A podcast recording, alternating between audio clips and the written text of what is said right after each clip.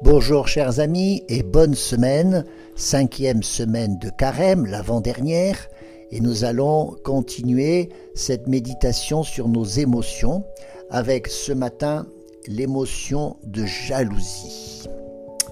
Ah, voilà une émotion qui est relativement négative. Disons tout de suite qu'il y a deux sens dans la jalousie. D'abord une jalousie envers des personnes, mais aussi envers des choses, des biens. La jalousie envers les personnes, c'est ce sentiment d'inquiétude douloureuse chez quelqu'un qui éprouve un désir de possession exclusive envers la personne aimée, mais qui craint aussi son éventuelle infidélité. Et puis il y a la jalousie envers les choses, qui est plutôt un dépit envieux, ressenti à la vue des avantages d'autrui. Et là, c'est une tristesse qui ne supporte pas le bien d'autrui. On voit que cette émotion de jalousie, dans les deux cas, produit très vite des sentiments, des sentiments négatifs. Dans l'amour conjugal, par, définition, c'est le désir de posséder l'autre avec la crainte de le perdre au profit d'un rival. Et ça, ça s'accompagne souvent d'hostilité, de dépit c'est l'amour exclusif. Voyez cet amour très bien décrit chez Racine, dans les romans, etc. La jalousie, quelle qu'elle soit, il faut bien en comprendre la cause. Mais l'origine de la jalousie, c'est souvent une faible estime de soi-même. Parce qu'on pense qu'on n'est pas digne d'intérêt, qu'on ne mérite pas d'être aimé, qu'on n'est pas assez bien pour l'autre. Et alors on est terrifié à l'idée qu'il aille chercher ailleurs toutes ces qualités qui nous font défaut. C'est donc la, la peur de perdre l'autre. Alors ça vient de l'enfance, de blessures d'abandon, mais ça vient aussi de ce désir d'exclusivité qui rend l'amour absolument malade. Oui, l'amour jaloux, c'est un amour malade, parce qu'il veut l'autre pour soi seul.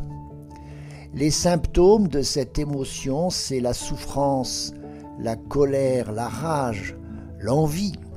C'est la tristesse, la peur et l'humiliation. Ça fait beaucoup d'émotions négatives. Et il y a aussi cette pensée du souci de son image, de, cet esprit de comparaison avec un prétendu rival, ou d'autocritique, de ressentiment, d'apitoiement. C'est donc qu'il faut sortir absolument de cette jalousie humaine qui n'est jamais bonne.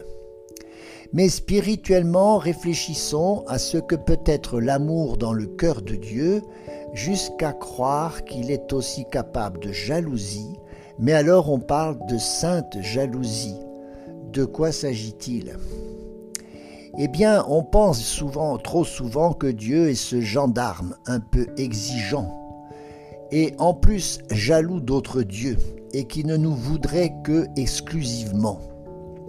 En réalité, la sainte jalousie se comprend comme un Dieu qui nous aime tant qui ne supporte pas l'idolâtrie, parce que ça abîme ses enfants. Alors on voit plutôt cette mère qui est capable de force devant l'injustice pour sauver ses enfants.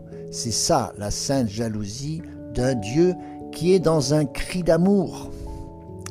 Il est aussi jaloux euh, un petit peu comme les hommes le comprennent. C'est pour ça que c'est une expression biblique qui est un anthropomorphisme parce qu'il s'agit de comprendre cette jalousie de Dieu avec nos propres mots, mais c'est un amour exclusif, un amour de prédilection, mais, mais aussi un amour universel, cet amour jaloux de notre Dieu.